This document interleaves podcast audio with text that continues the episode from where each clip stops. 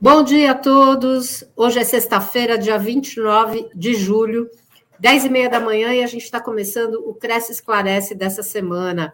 Tudo bem com vocês? Espero que a semana tenha sido de muitos bons negócios e que esse final de semana prometa dar continuidade a essas boas realizações da semana. Hoje nosso tema do Cresce Esclarece é nunca compre lista de e-mails, e a gente vai entender por que não se deve comprar lista de e-mails.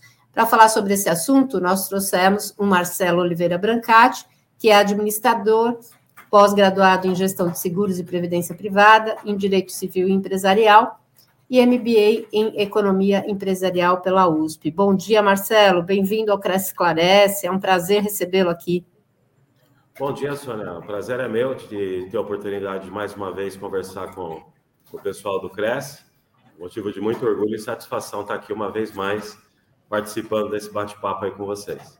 Que bom, que bom que é. Para a gente também é, é uma satisfação muito grande é, contar com os seus conhecimentos sobre esse assunto que é tão importante, ainda mais hoje, que a gente fala sobre Lei Geral de Proteção de Dados. Esse assunto realmente é muito importante que o corretor tenha consciência do que fazer agora para promover os seus imóveis, né?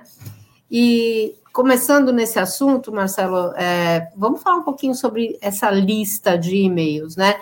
Você acha que uma lista de e-mails que é comprada, ela pode estragar os negócios e a estratégia de reputação desse corretor? Como, como é que você vê essa questão? Ok. Bom, bom dia pra, a todos novamente. Uh, na verdade, Sônia, esse, essa questão de compra de lista de e-mails é uma prática que foi por muitos anos é, usual. Era comum a gente, até mesmo aqui no centro de São Paulo, né? Você está andando lá, o pessoal te oferecendo listas de e-mail em, em CD, desculpa, e como se fosse de fato um grande diferencial que pode poderia gerar valor e, ao mesmo tempo, aumentar é, vendas nos mais diferentes tipos de segmento. Né? O que, que acontece? Ah, a, a, lista, a tal lista de e-mails é tão somente um dado, né, uma, ou um conjunto de dados com o nome das pessoas e o endereço do e-mail daquela pessoa. É evidente que aquela pessoa não autorizou, na maioria das vezes, que o seu nome e o seu endereço de e-mail fizesse parte daquela lista ainda mais sendo divulgada ah, por meios não, não tão lícitos, né? E isso acabou tendo por muito tempo, até eu diria por muitos anos, sendo uma prática recorrente, ela continua até hoje. Em função de, dessa, dessa prática repetida por tanto tempo, muitos acreditaram e acreditam ainda que ter uma lista de e-mail de e-mails adquirida através desse tipo de formato pode trazer algum tipo de resultado. Mas, de fato, é, não é uma prática recomendada e a gente, claro, vai falar um pouco sobre os motivos disso. É, se você quiser, a gente já entra diretamente nesses assuntos. É, eu queria que você comentasse um pouco, porque realmente é, é complicado, né? O corretor que está habituado a trabalhar com isso, talvez ele tenha um pouco de é, até de resistência em, em, abrir mão desse recurso, né? Então, queria que você desse a tua visão sobre, sobre inclusive, é, é, falando em termos de reputação, né, do corretor. Então, imagina, você tá, tá, tá com a, você passa a ter acesso a uma, a uma lista de pessoas que estão ali sem, ter, sem autorizarem a, a inclusão. Uhum. São pessoas que têm os mais diferentes tipos de perfis, de renda, sexo, idade, localização, é, e, sobretudo, interesses diferentes. Não é porque a pessoa ali é, é uma, por exemplo, tem uma certa renda, que faz parte da lista, que ela tem interesse naquilo que você vai oferecer. Então, o que, que acontece? Em função disso também, a Lei Geral de Proteção de Dados ela veio para proteger os interesses e os direitos dessas pessoas, de modo que as suas informações pessoais não fiquem é, transitando sem a sua própria autorização e que gere abordagens distintas, diversas, é, de ofertas de produtos e serviços que essas pessoas não têm interesse. Então, o que, que acontece? Por que não fazer isso? Por que é, não comprar as listas? As pessoas que estão na lista não têm interesse necessariamente no que você tem a oferecer, independente do que você ofereça. Elas não autorizaram a abordagem, a sua abordagem e, a, pra, e receberem informações daquilo que você está ofertando, independente do que for. E elas serão incomodadas com essas abordagens. É, além disso, no ponto de vista de infraestrutura, é bem provável que o seu e-mail vai se transformar num spam, a sua conta pode ser cancelada, e, e agora, com o advento da Lei Geral de Proteção de Dados, é possível também sofrer sanções, penalidades, multas, etc., diante da agressão dos, do, do sigilo e da privacidade individual da, das pessoas. Então, quando a gente olha todo esse conjunto é, de elementos, a gente, a gente percebe que não é uma boa prática no aspecto legal, regulatório e de boas atitudes de vendas. Agora, no, por outro lado, em termos de efetividade é, comercial, é, é da mesma maneira é, uma atitude, uma prática também inócua, eu diria. Dificilmente as, é, vai se obter algum resultado prático e efetivo disparando e-mails para uma lista desconhecida. Por quê? Porque essas pessoas não são os chamados leads qualificados, que a gente costuma dizer, né? Uhum. Ah, o que é um lead qualificado? É uma pessoa que autorizou, a, a, que deu espontaneamente o seu e-mail para receber algum conteúdo e informação de seu interesse. É, ela concedeu a autorização para fazer parte de uma lista desse corretor de imóveis, por exemplo, dessa imobiliária. É, ele concedeu espontaneamente a autorização para fazer parte de uma lista, porque o conteúdo que, é, que eu ofereço, eu corretor imobiliário, é do interesse dessa pessoa. A partir daí, essa imobiliária ou esse corretor passa a ter uma lista qualificada de pessoas que, de fato, autorizaram a fazer parte dessa lista e, ao mesmo tempo, observam valor nas informações que eu, corretor ou imobiliária, me disponho a compartilhar. É uma situação completamente diferente de você comprar uma lista de, de sei lá de quem, é, que, de pessoas que podem ser de qualquer segmento e não têm interesse em, em ouvir aquilo que eu tenho para dizer. E que então, dica que você daria, Marcelo, é, para o corretor, no sentido de construir uma base de dados é, sólida, é, que realmente possa, que, que possa ser útil no dia a dia desse profissional? Perfeito. Então vamos lá. Primeiro, o, como, como ocorre em qualquer setor da, da economia, né, da microeconomia, vou colocar dessa forma, existem nichos e subnichos, tá certo? Então, por exemplo, no setor imobiliário, é, nós temos o nicho setor imobiliário e nós temos o subnicho, por exemplo, prédios, prédios comerciais, imóveis residenciais para alta, média e baixa renda, nós temos um outro subnicho para muito alta renda, e assim sucessivamente. Casas, apartamentos, galpões e muitos outros exemplos. Cada um desses subnichos, ah, o corretor precisa, vou me referir ao corretor aqui em termos gerais, tá bom? Uhum. O corretor precisa ter claro qual é o posicionamento do seu negócio, para que ele crie uma comunicação direcionada para esses ou esse subnicho que eu me referi. O que, que eu quero dizer? Dificilmente, se alguém tentar vender tudo para todo mundo, vai, ver, vai, vai de fato fazer a diferença é, e vai acabar não vendendo nada ou muito menos do que poderia.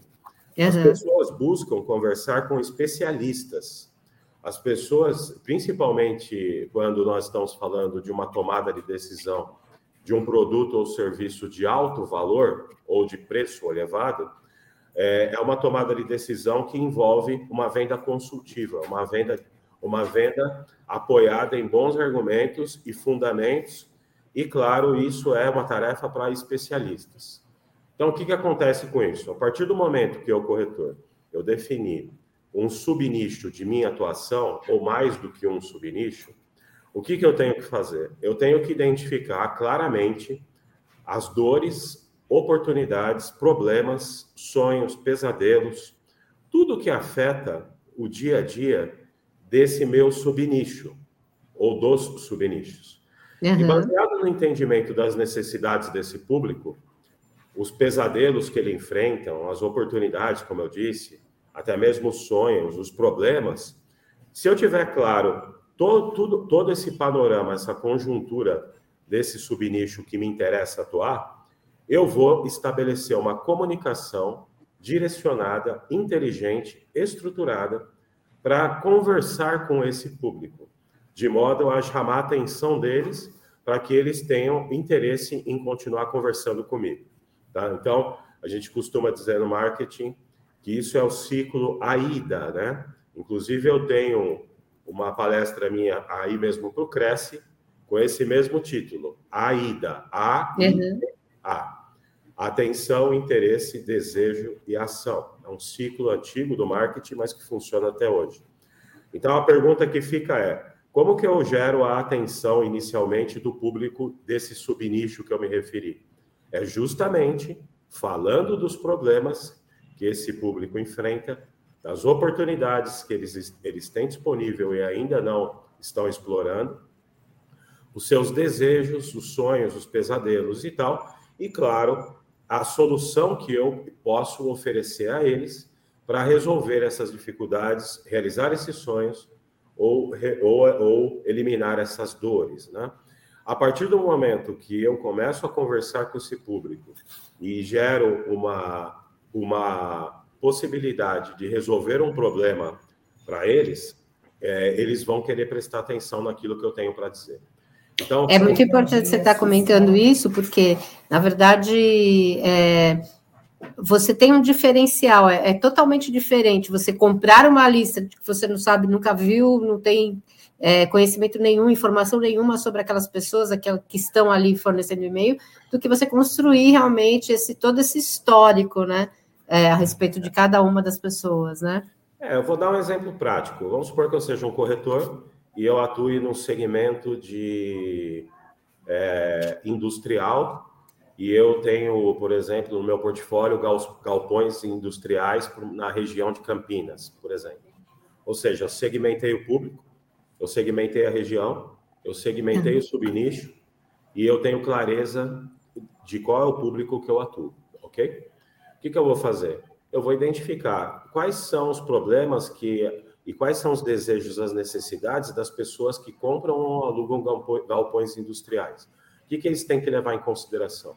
Ah, ele tem que levar em consideração a, a forma que está, o modelo de construção, a, por exemplo, a questão de segurança, incêndio, para pagar seguros menor, é, por exemplo, a atividade que vai ser executada dentro daquele local, por exemplo, a questão de temperatura, é, o comportamento, é, se chove muito, se chove menos naquela região. Estou dando exemplos aqui. E aí, baseado nisso, eu posso criar, por exemplo, um artigo, um e-book, um livro digital, ou eu posso gravar um vídeo e dizendo o seguinte: olha, eu sou Marcelo, corretor, eu, eu sou especialista no setor de imóveis industriais, galpões industriais, e eu tenho, eu, hoje eu preparei um vídeo para você para te contar algumas armadilhas que você tem que evitar no momento de você é, alugar ou comprar um galpão. Olha, armadilha número um, tal, tal e tal. Armadilha número dois que você pode evitar, tal, tal e tal. A três.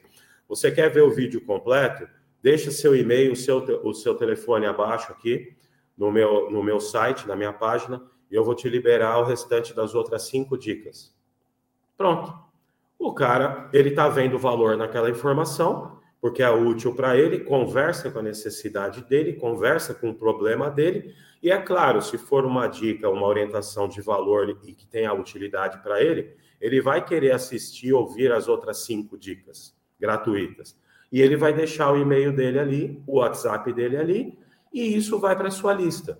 Aí, a partir do momento que for para a tua lista, você vai entregar as outras cinco dicas para ele. O que, que vai acontecer com esse cara? Esse cara vai enxergar você, alguém que deu uma informação útil de valor para ele, sem estar tá querendo vender nada para ele. E, ao mesmo tempo, ele vai fazer parte da sua lista. É evidente que se ele entrar para a sua lista, porque ele tem interesse naquilo que você está falando.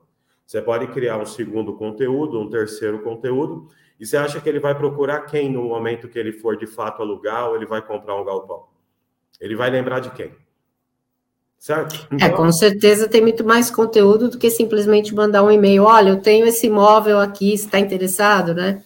Isso não funciona mais. Ninguém aguenta mais ser abordado por vendedor chato. É verdade. É, que, que, fica ofertando o produto. O, o especialista, a venda consultiva, parte da necessidade do público, não do produto.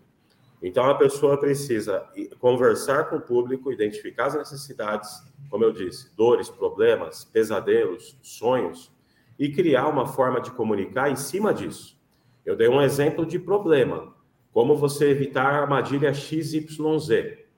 Ou seja, é isso está conversando com o público que tem interesse em alugar um galpão industrial, no exemplo que eu dei, é, e está preocupado em não cair em armadilhas e não errar. Isso é uma coisa. Mas existe outro público que tem um sonho, um sonho de é, crescer o seu próprio negócio e expandir para outro local, por exemplo, para poder ter a, ali mais lucro, mais resultado e contratar mais pessoas e tal. Isso é um outro público. Então, quais são aí, nesse caso, as necessidades que esse público tem em relação ao imóvel? Eu posso muito bem relacionar essas necessidades e criar outro conteúdo e dizer para ele o seguinte: você que está buscando expandir seu negócio para um lugar maior, tal, na região XYZ, o que, que você deve levar em consideração? Pá, pá, pá e pá e pá. Olha, fica atento também a essa tendência. Existe uma tendência dos valores ou das situações se alterarem em relação a esse, esse e esse aspecto. Então, você precisa tomar muito cuidado antes de você tomar uma decisão. Se você precisar de uma avaliação consultiva gratuita, sem nenhum tipo de compromisso, clica abaixo, deixa seu e-mail e, e você vai receber um contato nosso no momento que você quiser para a gente fazer uma, uma consultoria para você. Então, na realidade, você falou o nome correto, né? O corretor, ele, ele deixa de ser simplesmente um vendedor para ser um, um consultor, um, um, assessor, né? Ele está dando uma, uma consultoria completa para o cliente, né? Se ele, se ele, é, tudo começa com planejamento, o mínimo estratégico do próprio negócio. O, o corretor é um negócio. Ele tem, ele pode ser um negócio, ou ele pode uhum. ser percebido como mais um corretor dentro de milhares de outros. Se ele, se ele não criar um posicionamento individual em relação a ele como pessoa, em relação ao negócio dele, ele vai ser visto como mais um ou seja, o público não vai identificar um diferencial nele. Se não identificar um diferencial, independente do que a gente faça, a gente está dentro daquele oceano vermelho, né? Ou seja, a gente é mais um dentro daquele aquário onde está todo mundo se matando, tentando disputar o mesmo cliente. E aí, o, o mesmo cliente, a partir do momento que ele tem muitas, muitas opções para escolher, ele tende a, a não valorizar essas opções. E aí ele vai achar que todo mundo é igual. Como, uhum. A pergunta é: como você diferencia o seu próprio negócio e você mesmo? Você diferen... Uma das formas é essa que eu falei antes. Não tente vender tudo para todo mundo. Tente ser um especialista, alguém de fato diferente, dentro de certos subnichos, né? É muito fácil você entender isso, Sônia, é, e todos nós aqui, quando a gente pega um exemplo muito conhecido de todos. Como é, um clínico geral, um médico clínico geral, a consulta dele tende a ser mais barata ou mais cara que um médico especialista? Mais barata, né? Claro. Uhum. Então, por quê? É porque ele é clínico geral, ele, é, ele, é, ele, é, ele entende de todas as linhas, mas ele não, é, ele não é especialista em nada. E se eu quero algo de fato profundo e mais consultivo e de maior profundidade, eu vou buscar um especialista. Eu vou buscar um especialista, eu pago mais caro por um especialista.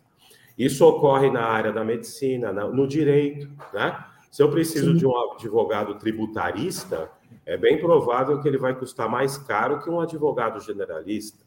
Uhum. Se eu preciso de um civil, um criminal, da mesma forma, e isso na engenharia, na arquitetura e em diversos outros segmentos. O que eu percebo, eu, Marcelo, particularmente em relação aos corretores, é que a maioria esmagadora deles ainda não se deram conta disso.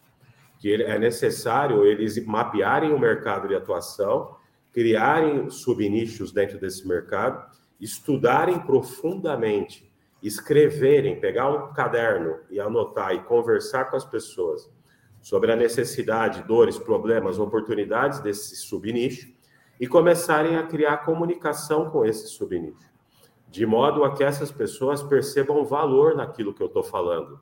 A partir do momento que eu estou falando algo, estou compartilhando informação útil, eu já saio desse aquário vermelho, onde está todo mundo brigando pelo mesmo cliente, eu já sou percebido e visto como alguém diferente. E aí, a partir daí, eu sou diferente, eu posso, entre aspas, cobrar mais caro por aquilo que eu faço. E eu nem preciso cobrar mais caro, porque as pessoas vão me procurar para ouvir os meus conselhos e as minhas, e as minhas orientações. E isso se converte em vendas. Por quê? Porque eu sou alguém que eu sou aquilo que eu tenho de conhecimento está acima daque, dos demais concorrentes. E naturalmente eu me diferencio.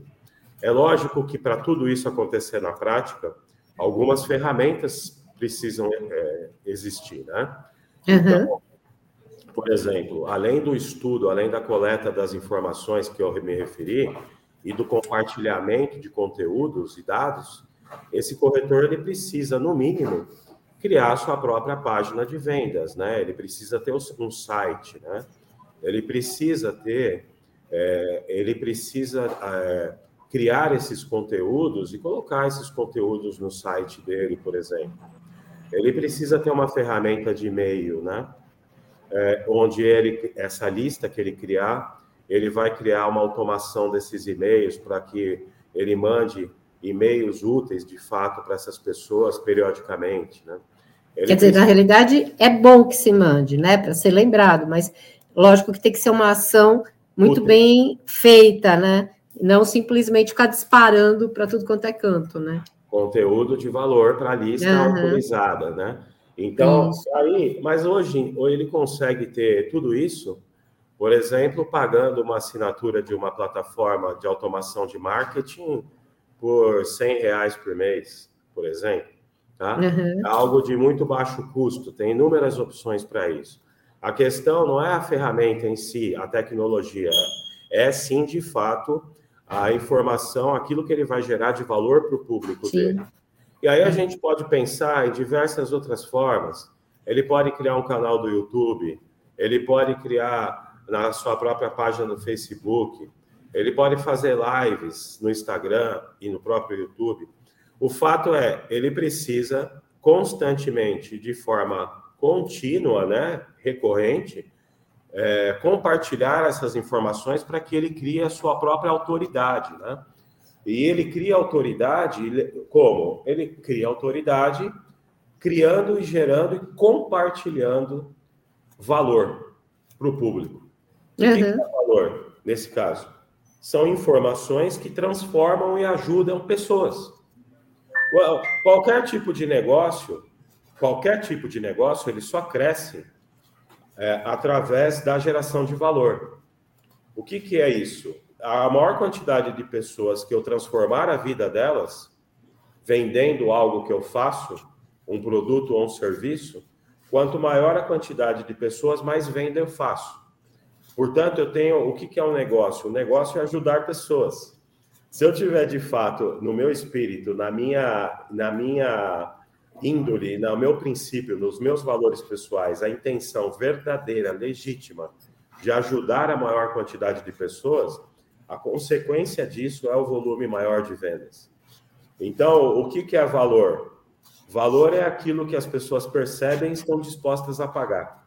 Uhum. O que, que é o preço? O preço é aquilo que elas pagam. O valor não tem a ver com o preço. O preço, o valor é percebido. Se a galera perceber valor naquilo que eu faço, elas vão pagar o preço, porque elas perceberam o valor. Então, Você acha que esse é o pulo do gato do marketing? É, é na verdade, muito além do marketing. É, se, eu, se eu tiver dentro do meu posicionamento querer empurrar produto e serviço para as pessoas, as pessoas percebem que eu estou tentando empurrar a venda a qualquer custo. Uhum. Se eu ajudar as pessoas a fazer as melhores escolhas em função do conhecimento que eu estou compartilhando, naturalmente essas pessoas vão enxergar em mim a reputação, a autoridade sobre aquele assunto.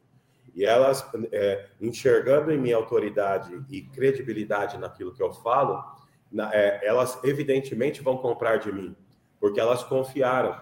A gente tem que lembrar que a base da venda é a confiança, especialmente quando nós estamos falando de um, um high ticket, né, que a gente fala, nós estamos falando de um imóvel, seja ele qual for, é uma decisão de compra de, de custo elevado, né? Sim. Então, sendo assim, o fator confiança ele se, ele se expande. Ou seja, quanto mais confiança as pessoas tiverem em mim, mais elas vão ouvir o que eu tenho para dizer. E mais ouvindo o que eu tenho para dizer, é mais elas confiam e acreditam em mim.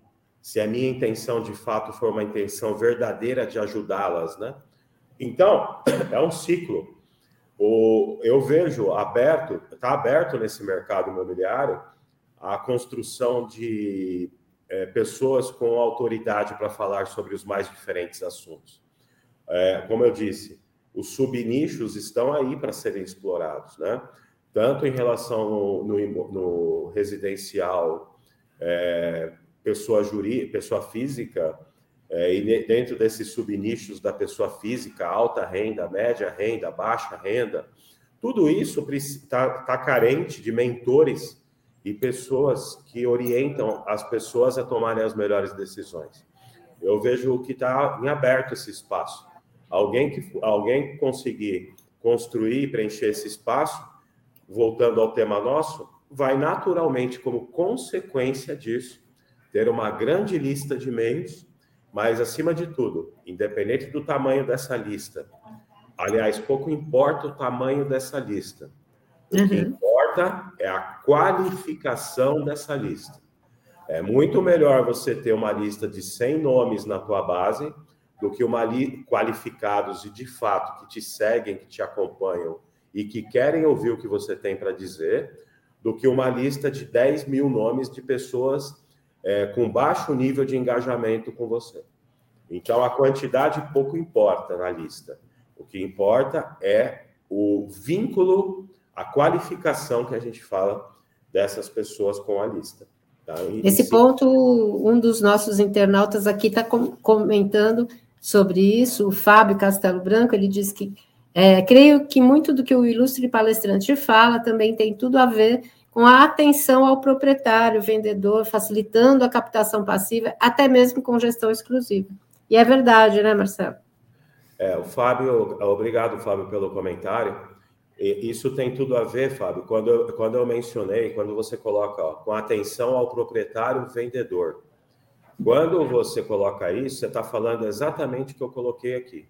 Repara bem, quando você é um profissional eu dei o exemplo do médico, do advogado, podemos falar da mesma maneira do corretor.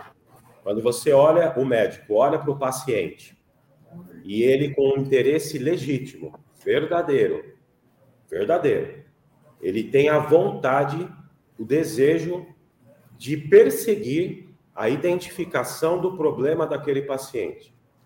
E se o paciente não tem problema nenhum, está principalmente buscando uma prevenção ou manter a sua qualidade de vida, enfim. Se esse médico ele vai, ele olha para o paciente com esse, esse, essa perspectiva, ele não vai sair receitando remédio indevido, ele não vai falar de exames indevidos, inadequados e desnecessários. Ele vai fazer algo de fato personalizado, consultivo, porque ele está pensando de fato no bem-estar do paciente. Qual que é a diferença desse exemplo do paciente para o proprietário vendedor que você falou? Nenhuma. A Sim. questão é, eu sou um corretor é, especialista, eu vou olhar, pra, entre aspas, para esse paciente e vou perguntar mais do que falar. Eu vou entender a necessidade dele, o que ele está buscando, o que ele precisa, o problema que de fato ele está enfrentando, ou a oportunidade que ele precisa ter e ele desconhece a alternativa, a solução, ou até mesmo algo que nem passou na mente dele ainda como opção, mas você, como especialista, pode mostrar um outro caminho para ele. Ou seja, o pano de fundo disso daí é a intenção. Eu, eu, de fato, tenho a intenção de ajudar e levar essa pessoa para um outro nível e encontrar uma alternativa que, de fato, transforme a vida dela, ou eu quero empurrar um produto em função de uma comissão? Essa é a pergunta. Agora, pode até ser que a solução imediata implique eu não fazer uma venda e não ter uma comissão. Por quê? Porque a solução melhor não é uma solução imediata. Ou eu preciso pesquisar melhor, estudar melhor e trazer outras alternativas que pode implicar em médio prazo. O que, que é melhor? Eu tentar fazer algo imediato para eu ganhar uma comissão ou eu encontrar uma solução que de fato é, faça diferença na vida dessa pessoa? Evidentemente que se a pessoa perceber que você está disposto a levar algo, como eu disse, de valor e que agregue de fato uma transformação na vida dela, mesmo que essa venda não ocorra agora, ela vai ocorrer com você, porque a pessoa já confiou, criou um vínculo de confiança com você. Né? E ela vai, claro, buscar em você essa solução, mesmo que seja num futuro próximo. Né? E da mesma maneira, ela vai perceber e indicar você para pessoas do ciclo dela, porque ela, ela vai ficar na mente dela a seguinte situação: eu conversei com, com um corretor, cara, que ele não é um corretor, ele é um consultor. Ele fez quase que uma consulta comigo, entendeu as minhas necessidades, perguntou tudo o que eu precisava e ele me orientou sobre alternativas e caminhos pouco conhecidos que outros nunca falaram para mim. Então, se você precisar de um corretor, cara, fala comigo que eu vou te indicar um cara que de fato é fera. E aí, quando é, você menos, com certeza. Quando você menos esperar, vem uma indicação inesperada de um, de outro, de outro. Por quê? Porque você construiu o quê? Uma autoridade para falar daquele assunto. Você é percebido não mais como um clínico geral, você é percebido como um médico especialista. A sua consulta vai sair de 100 vai para mil. Ah, com certeza. Entende? Então, isso, é, isso ocorre de um dia para a noite? Não, isso é uma construção.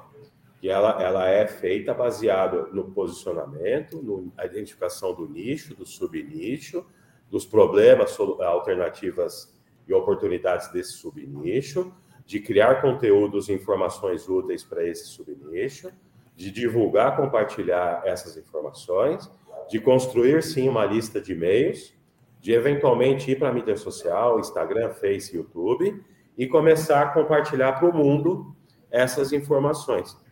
Como consequência, a atração, que é o primeiro ciclo do AIDA, né? A atenção vai acontecer, o interesse vai ser a consequência da atenção e o desejo ao passo seguinte da mesma maneira. Então, esse é o ciclo. Maravilha, Marcelo. Eu quero te agradecer aqui pelo, pela tua disponibilidade em compartilhar conosco esses conhecimentos tão importantes para o corretor de imóveis e tenho certeza que nós vamos levar para casa para esse final de semana essa lição de casa de pensar, refletir sobre essas atitudes do nosso dia a dia e como que a gente consegue melhorar esse atendimento e resolver as dores dos nossos clientes, né? E tenho certeza que os nossos corretores também é, estão muito satisfeitos com os dados que você passou aqui para a gente nessa manhã. Quero agradecer aqui bastante pela tua participação aqui conosco. Imagina, Sônia, eu que agradeço. Os meus contatos estão aí, né? É, a gente está acostumado a ajudar as empresas e também corretores, né, a criar esse planejamento, a dar os primeiros passos através de diferentes modelos de apoio. Então, quem tiver interesse em dar de fato ir, ir para um outro patamar, para um outro nível, conversa comigo, eu vou ter o, o prazer aí de, de ajudar, tá bom? Legal, e, tá joia. É um, prazer, é um prazer estar aqui, conte comigo e desejo um sucesso enorme, tanto ao Cresce pelas iniciativas tão fantásticas de comunicação, como também sucesso para todos os corretores que, que nos acompanharam aqui. Tá um ótimo. Para você também. É, quero, quero convidar os nossos internautas para que permaneçam conosco. Nós teremos uma live agora na sequência e teremos uma live à noite, às 20 horas. É um grande prazer que vocês estejam sempre conosco. Um bom final de semana a todos. Fiquem bem. Sexta-feira que vem estamos juntos novamente. Um abração. Um abração, gente. Tchau, tchau.